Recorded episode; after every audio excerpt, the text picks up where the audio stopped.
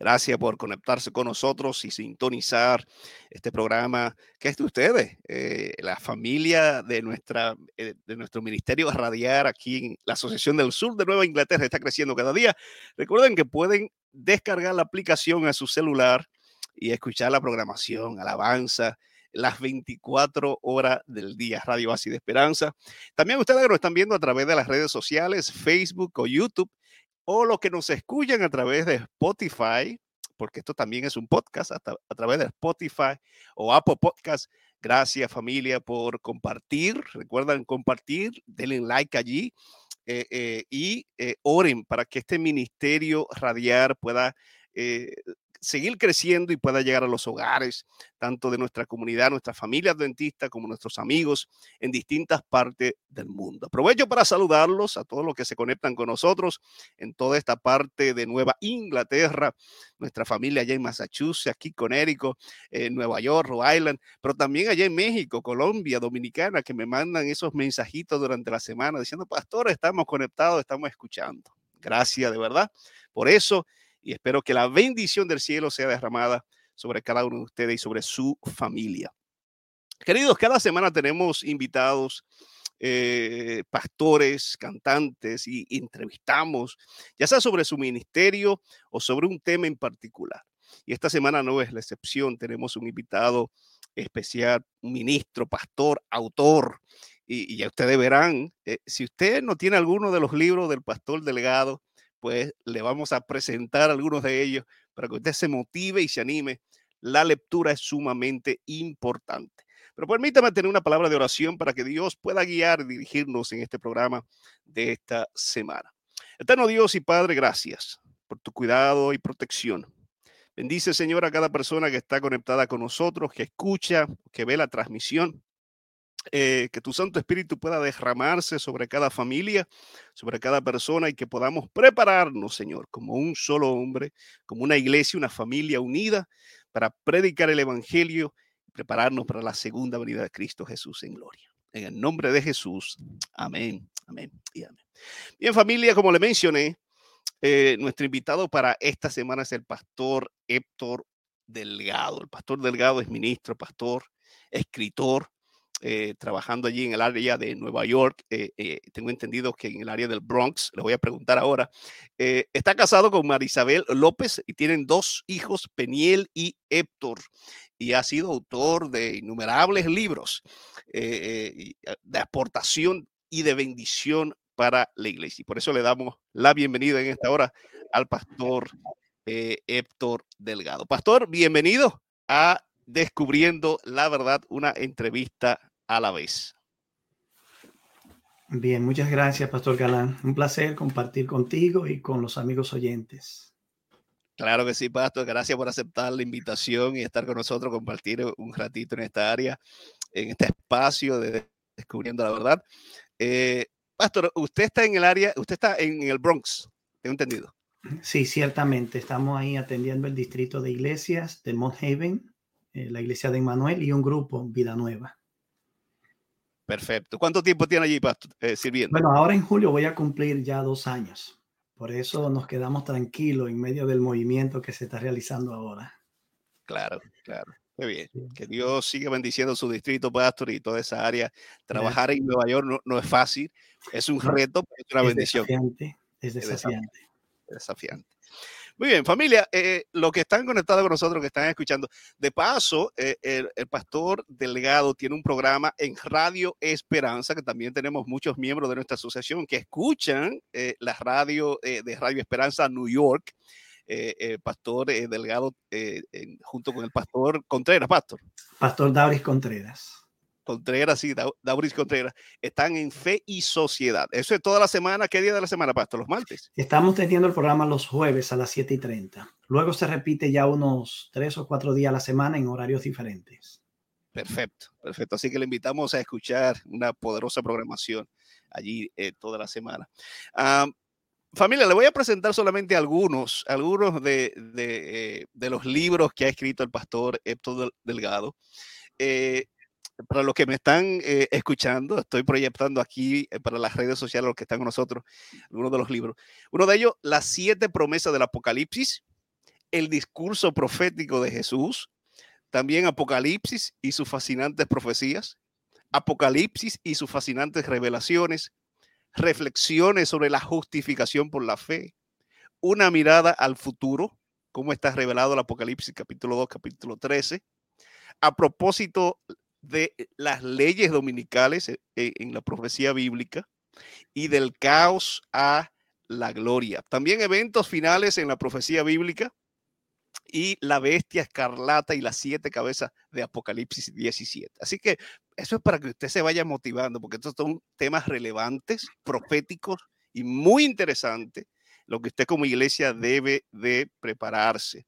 Pero yo quisiera hablar, eh, bueno, está también el libro Los 144 mil, muy, muy mencionado también, Los 144 mil, la última generación de creyentes. Y su último y más reciente es el libro La última generación, la última generación. Pastor, eh, ¿qué, lo motivó? Eh, ¿Qué lo motivó a investigar a este nivel y, a escribir, eh, porque es un reto, ah, ah, pero es una gran bendición. ¿Qué, lo motivó? ¿Cuándo empezó? Y si, se acuerda de su primer libro. Bueno, eh, partiendo de mi primer libro, que fue precisamente el de los 144 mil. Mm. Eh, con eso inicié todo, aunque antes de eso y antes de ser pertenecer a la iglesia, ya yo tenía inquietudes por la escritura. Primero yo inicié desarrollando el arte del dibujo gráfico y creaba historias y personajes. Cuando me convertí al Señor, todos esos intereses de la ciencia ficción y las historietas se trasladó al campo de la investigación y la escritura. Incluso ya yo estaba moviéndome en esa dirección porque antes de bautizarme, recuerdo haber escrito un pequeño libro que hablaba sobre el sentido de la vida. Y allí yo expresaba algunos conceptos un tanto espiritualistas pero muchas reflexiones de las cosas que ocurren en la vida, por qué pasan. Ya yo iba como un poquito más en serio. Al entrar a la iglesia, obvio, yo siento la necesidad de pensar un poco más sustancialmente y evitarme estar creando ciencia ficción en las iglesias. Y me concentré más entonces en los temas bíblicos. Lo cierto es que el tema de los 144 mil empezó todo como una inquietud teológica yo escuchaba las discusiones, entonces conmigo ocurría algo interesante. Yo no podía escuchar una discusión por la que yo no me preocupara por estudiar más allá. Y luego entonces, la manera que yo encontraba de cómo afianzar lo aprendido era escribiendo algo sobre eso. Y luego, en la medida que escribía, yo notaba que las notas iban ampliándose. Y un día dije, bueno, pero de aquí puede salir un libro. Y también recuerdo que yo en ese entonces conversé con el pastor Ernesto Tavera y le dije, mira, yo estoy escribiendo esto, dámele un vistazo y déjame saber tu parecer. Y le gustó el material. Y terminó siendo el primer libro, posteriormente otro sobre justificación por fe, uno sobre el Espíritu Santo, su personalidad y su divinidad. Y cada libro fue surgiendo a raíz de problemas de discusión que yo encontraba en la iglesia. Y entonces al enfrascarme en el tema, yo tenía que investigar, comprar materiales, sacar alguna, algún consenso, algunas ideas a manera de conclusión. Y eso fue dando un libro tras otro. Y hasta la fecha eh, son escasos los libros.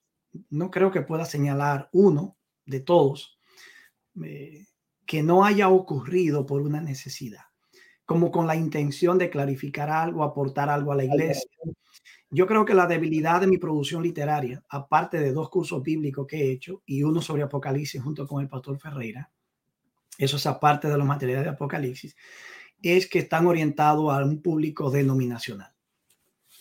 Eso yo lo he venido trabajando en las segundas ediciones de los libros que ya aparecen en mi página web. Y ahí hemos abierto incluso la fraseología, los términos, las expresiones y hemos hecho el material un poco más incluyente en términos de fuera de la iglesia. Así que ya un no adventista podrá leer uno de mis materiales y aunque perciba la teología adventista, se dará cuenta que estoy hablando a más de un público.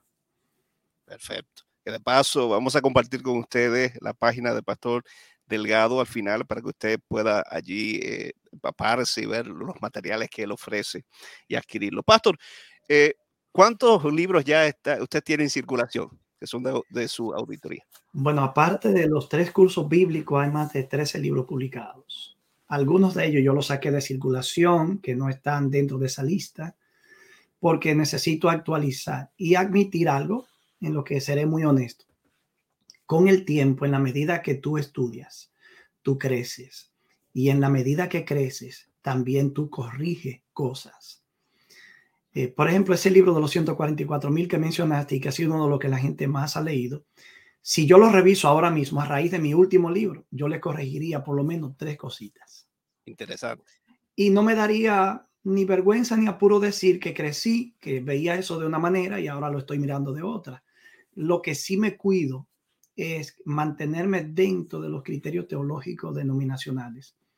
Porque como escribo para un público adventista, quisiera que un hermano no lea mis curiosidades teológicas o mis luchas o dudas, que todos en algún momento podemos tenerlas, sino que pueda percibir algo que pueda dejarlo edificado dentro del propósito que Dios tiene con la creencia nuestra. De igual manera, me gustaría que quien me lea fuera de la iglesia, y sé que eso está ocurriendo, pueda percibir una, una presentación formal, seria, ponderada, bien pensada, y que de hecho toma en consideración otras perspectivas teológicas, de manera que lea que estoy informado y que sé por qué estoy dejando un punto y estoy tomando otro, o por qué matizo una cosa de una manera, o aparto, me aparto de una idea particular, aunque sea popular en el mundo cristiano. Claro.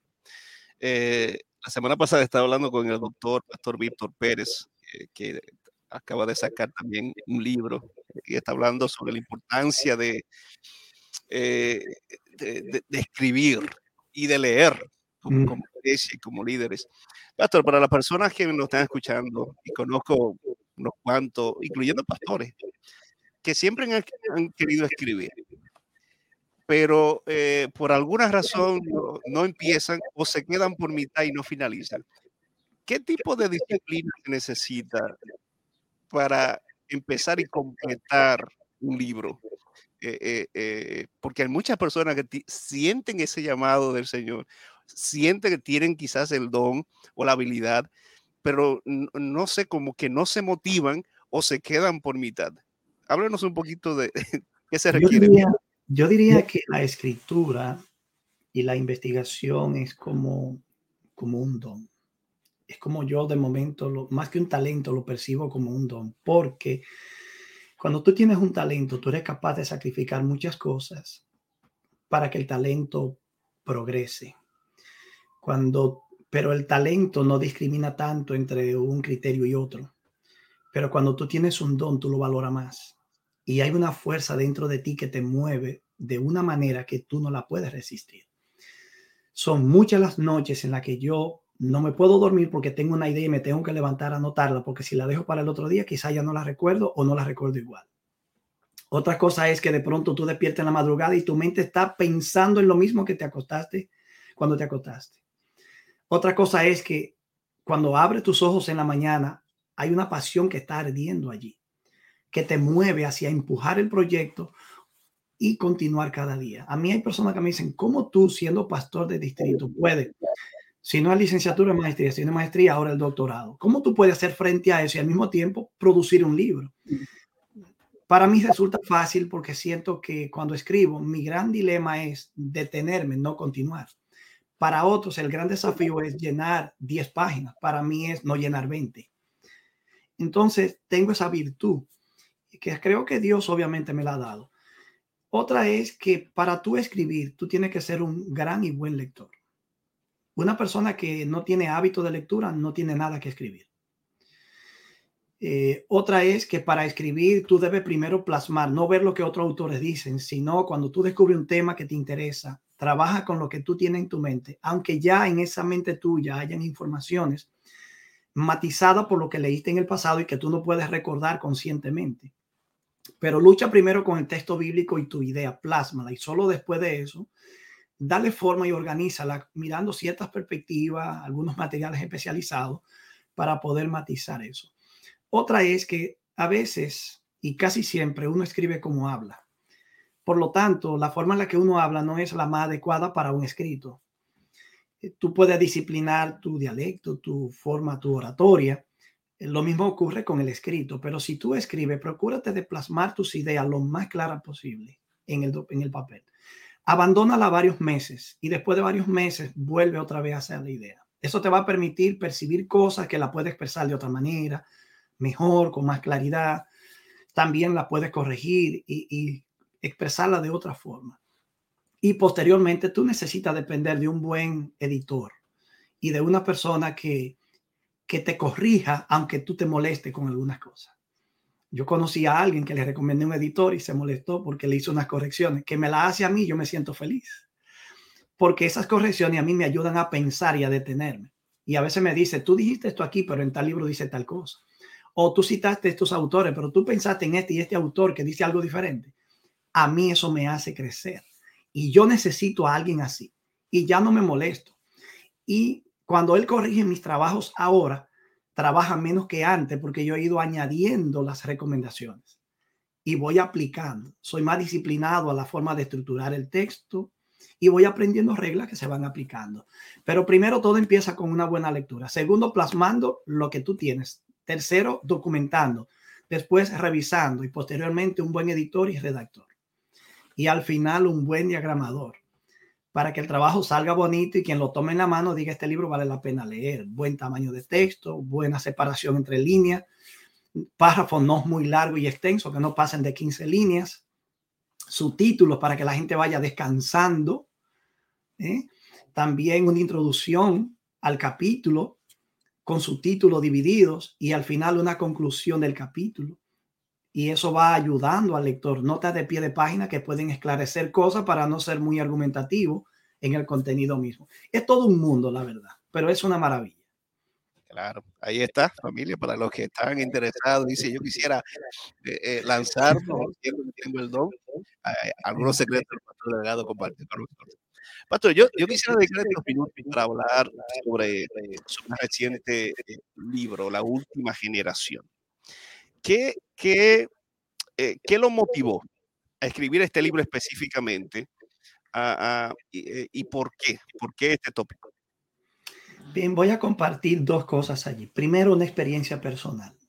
Eh, yo creo que todo teólogo adventista, todos, sin excepción, que ha sido un lector disciplinado, en algún momento sostuvo algo de la teología de la última generación. Si no algo, mucho. Y yo no soy la excepción. Pero si uno se mantiene en un proceso de búsqueda, de lectura, de estudio, de consideración, ponderación, autoevaluación, es revisión, tarde o temprano uno se da cuenta que hay cosas que uno creyó en el pasado que quizás hoy merezcan una revisión y un abandono total. Eso es parte de un proceso de crecimiento que toda persona disciplinada experimenta. La única persona que no tiene que cambiar su perspectiva es primero el que es de corte radical.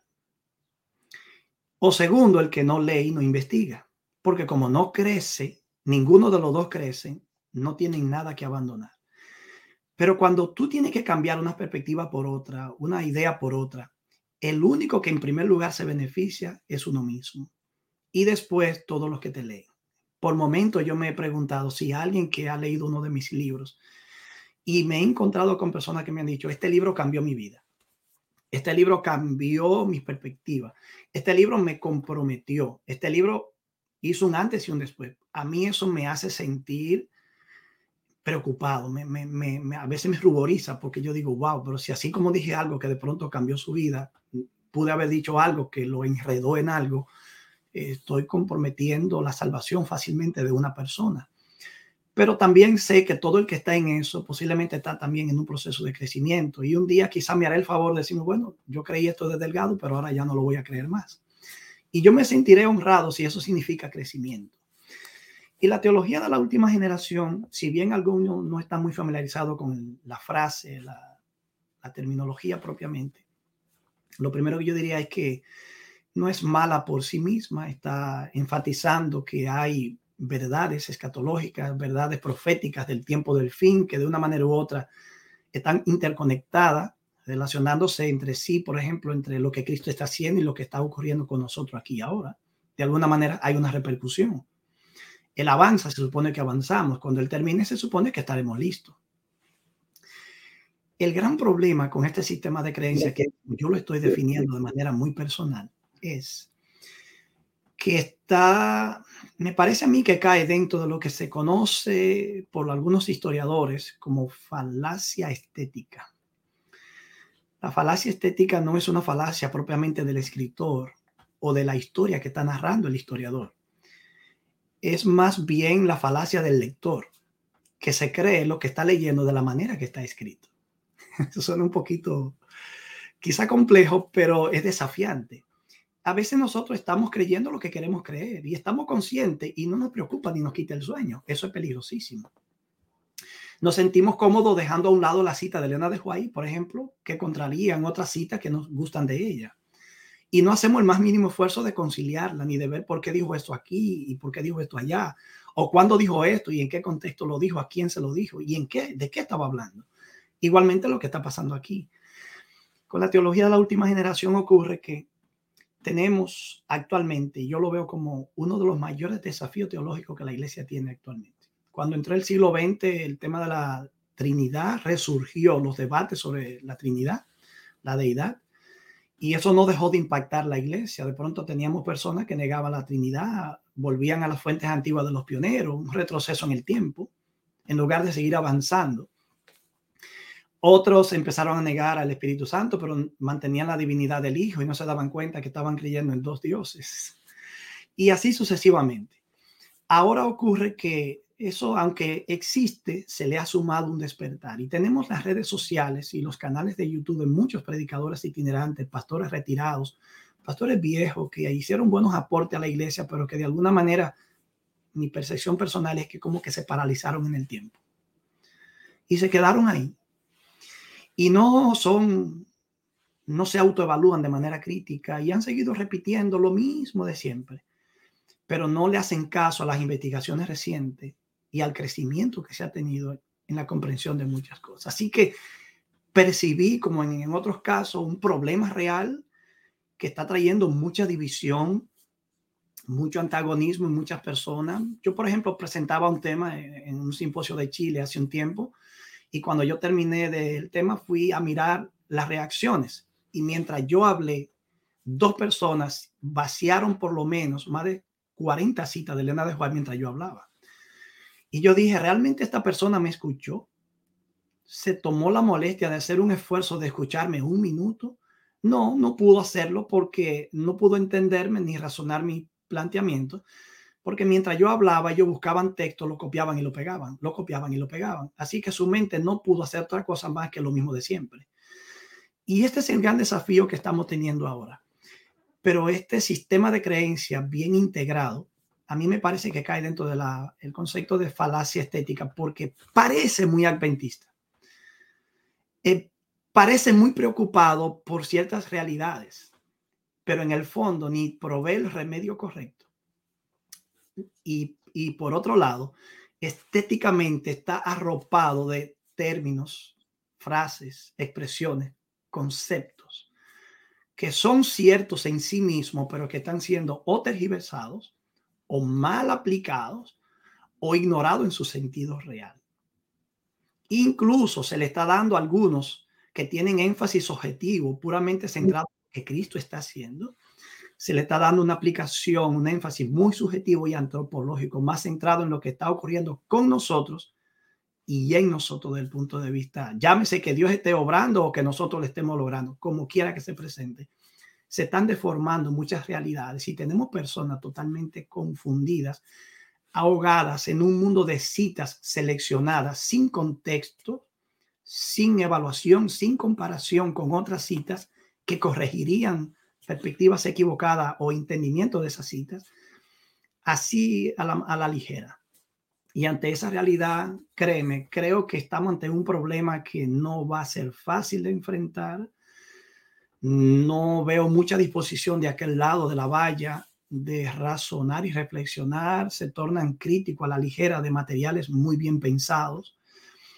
Y es como dijo el Alberto Treyer en una ocasión que de hecho en el libro que hice le hago un, un cuestionamiento, una crítica. Porque algunos enfoques que él tiene sobre la última generación me parecen que también deben ser mejor ponderados y algunas ideas deben ser mejor matizadas. Pero estoy mencionando algunos nombres así porque es inevitable ya. Pero él en un libro que publicó que yo leí hace muchos años, y que los otros días por casualidad encontré esa historia revisando algo para uno de mis comentarios de Apocalipsis. No porque voy a afianzar una idea en él, sino porque me voy a apartar de una de sus ideas. Mira qué interesante. Pero ahí me encontré con esta historia y me, me gustó mucho. Su padre le contaba a él que cuando él era niño, que un ciego tomó su vara de pescar y otros instrumentos de pesca y salió para el río. Mientras iba de un ciego, no, un sordo mientras iba de camino, otro sordo viene en sentido contrario y lo saluda, le dice, hola, ¿vas a pescar? Y el hombre le contesta, no, voy a pescar. Y el otro sordo le responde, oh, yo pensaba que tú ibas a pescar. es un chiste, pero ayuda a uno a pensar que a veces nos estamos hablando, pero realmente nos estamos escuchando el lenguaje de sordo. Yo estoy escuchando muchas ideas, pero realmente yo la estoy escuchando, la estoy ponderando. Y ese es el gran desafío. La falacia estética, algo bien presentado, muy bonito, por ejemplo, canales de, de YouTube, que cuando tú entras y tú dices, wow, qué presentación, qué escenografía, qué, qué gráficas. Pero cuando tú escuchas el tema, te das cuenta que da ganas de, para, de a llorar. Y lamentablemente la falacia estética está engañando a muchos. Y el lenguaje de sordos nos está impidiendo comprendernos.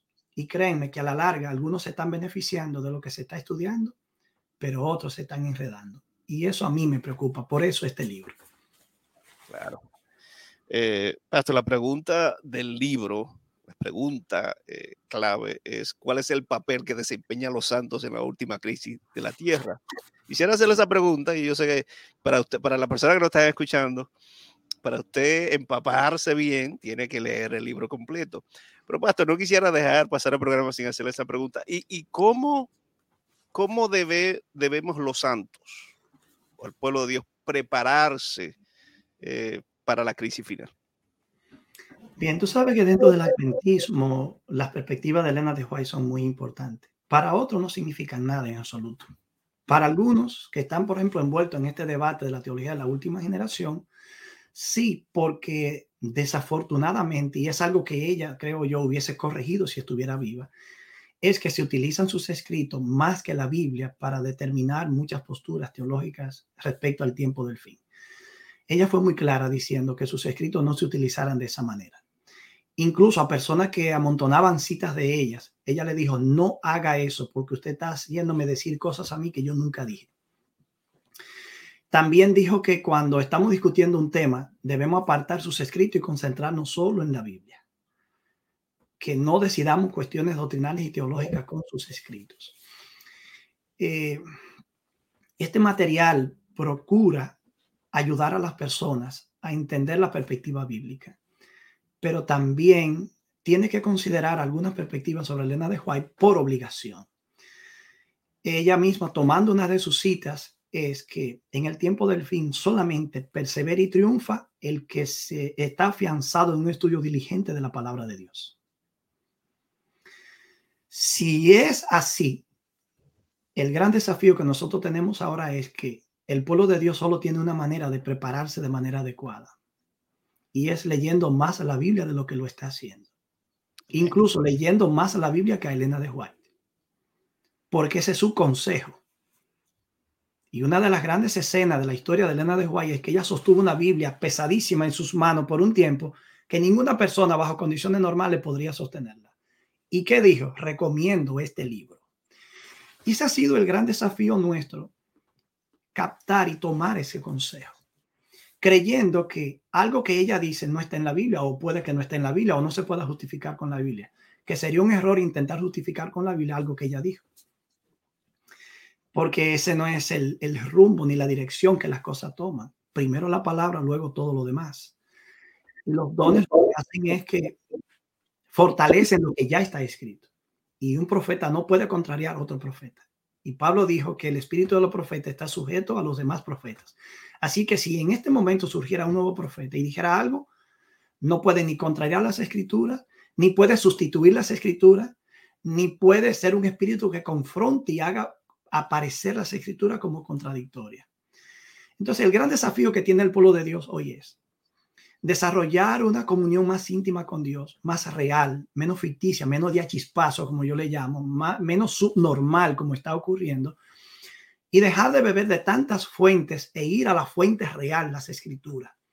Y como lo hicieron otros grandes reformadores o pensadores que cambiaron, hicieron un antes y un después, con las escrituras, oración y lucha con Dios, encontrar el propósito, el objetivo y la misión nuestra aquí y ahora. Si hacemos eso, estamos sobre terreno firme, seguro, y no hay un engaño del tiempo del fin que pueda sorprendernos. Amén. Ve a la Biblia y permanece en la Biblia. Eh, Pastor, eh, para las personas que nos están escuchando, que quieren adquirir este material, eh, ya sea este último, su último libro, La Última Generación, o cualquiera de los libros que, que usted ha, escrito, ¿a dónde, a perdón, ¿a dónde puede ir? Hay dos fuentes inmediatas, o tres. Si pone mi nombre y pone libros de Héctor Delgado, Google te va a guiar o a mi página web o te va a guiar a la página, a la página de Amazon soy de los escritores que publican de manera independiente. Por lo tanto, en una casa editora nuestra tú no vas a encontrar mis libros. Pero yo digo que gracias a Dios, Dios permitió para que escritores independientes como yo no se frustraran en los talentos o dones que pudieron recibir de parte del cielo. Permitió que Amazon o otras compañías puedan ayudar a los escritores independientes a realizar sus proyectos. Así que en mi página web, www.hadlibros.com, hadlibros.com. Ahí tú puedes encontrar la lista de mis materiales últimamente publicados. Otros no están y estarán en su momento.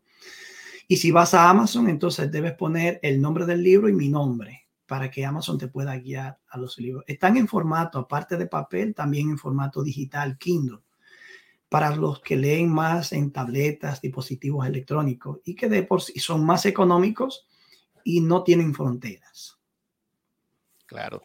También eh, pueden seguir al pastor Héctor Delgado en, en página de, de YouTube, el pastor eh, Héctor A. Delgado. Allí van a encontrar temas de interés que eh, para los que les gustan estar conectarse en, las redes sociales y, y, ver y escuchar videos allí. ¿En qué otra, ¿Tiene alguna otra plataforma, pastor? Mi página de Facebook con mi nombre y también con el nombre HA de Libros en mi fanpage. Ahí yo mantengo los, a las personas informadas eh, sobre las publicaciones, mis pensamientos, reflexiones, algún artículo importante, alguna noticia relevante, bien ponderada, que de momento pueda ayudarnos a entender las situaciones que estamos viviendo en este tiempo. Allí la comparto. Mi página de mi, también mi red en Instagram. Ahí estoy también como Héctor Adelgado. Así que a través de esos medios interactuamos. A Twitter yo lo descontinué porque la verdad que el que está en el ministerio tomando esto en serio no puede estar en tantas cosas a la vez. Yo también de Twitter.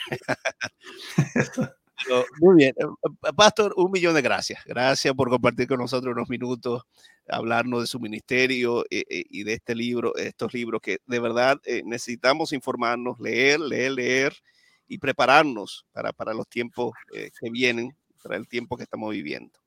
Así sí, Pastor, me gustaría decir que este libro no está publicado todavía, está en proceso de diagramación. Y como tiene muchas notas, es un libro, quiero decir que cuando usted lo lea también, si lo adquiere, es un libro que tiene repeticiones, pero son repeticiones que fueron advertidas en la introducción y son necesarias dada la complejidad del tema. El tema de la teología de la última generación tiene muchas aristas, muchos elementitos que están interconectados, pero que de pronto cuando tú atrapas uno y lo desconectas, los otros tienden a derrumbarse solo. Así que el material va parte por parte, sección por sección, repitiendo, reorganizando, retomando, refiriendo un, dos, tres capítulos o noten X capítulo. Así que el lector va a tener mucha actividad.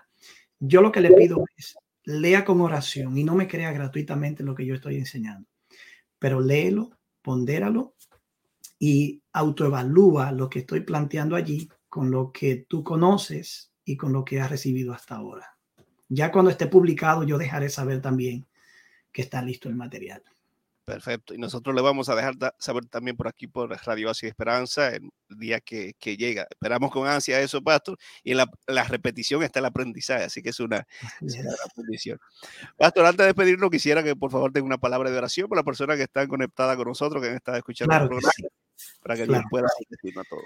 Ahora hemos amado Padre, cuán agradecido estamos de ti porque tú has puesto tantos medios a nuestra disposición y nos ha bendecido a través de ello. Pero a través de ello también hay muchos peligros que llegan a nosotros. Muchos hermanos, a veces sin quererlo, terminan creyendo cosas que comprometen su fe y luego terminan hasta separándolo de la iglesia. La iglesia no es perfecta, nosotros tampoco lo somos, pero hay tanta bondad en este pueblo, tantas cosas buenas que desconocemos, que si la estuviéramos conociendo, nuestra vida estuviera desarrollándose al ciento por ciento. Te ruego para que tú bendiga a cada oyente. Bendiga también a los futuros lectores de este material, que pueda ser de bendición para ellos. Si hay algo que se me escapó, que no está bien, líbralos a ellos de eso que no está bien. Pero ayúdanos a nosotros a estar abiertos al crecimiento, a entender y avanzar y a recordar que no lo sabemos todo, que no hay una cosa que sepamos hoy que quizás no debamos revisar mañana, hablando ya aparte de las doctrinas fundamentales. Te ruego para que tu espíritu continúe preparando a un pueblo para la traslación, pero que sea un pueblo que vaya con la verdad y solo la verdad, no con argumentos humanos, porque eso no pasará la prueba. En el nombre de Jesús oramos. Amén. Amén. Amén. El pastor Héctor Delgado y este su servidor, pastor Antonio Galán, estuvieron con ustedes. Hasta una próxima entrega. Bendiciones. Gracias.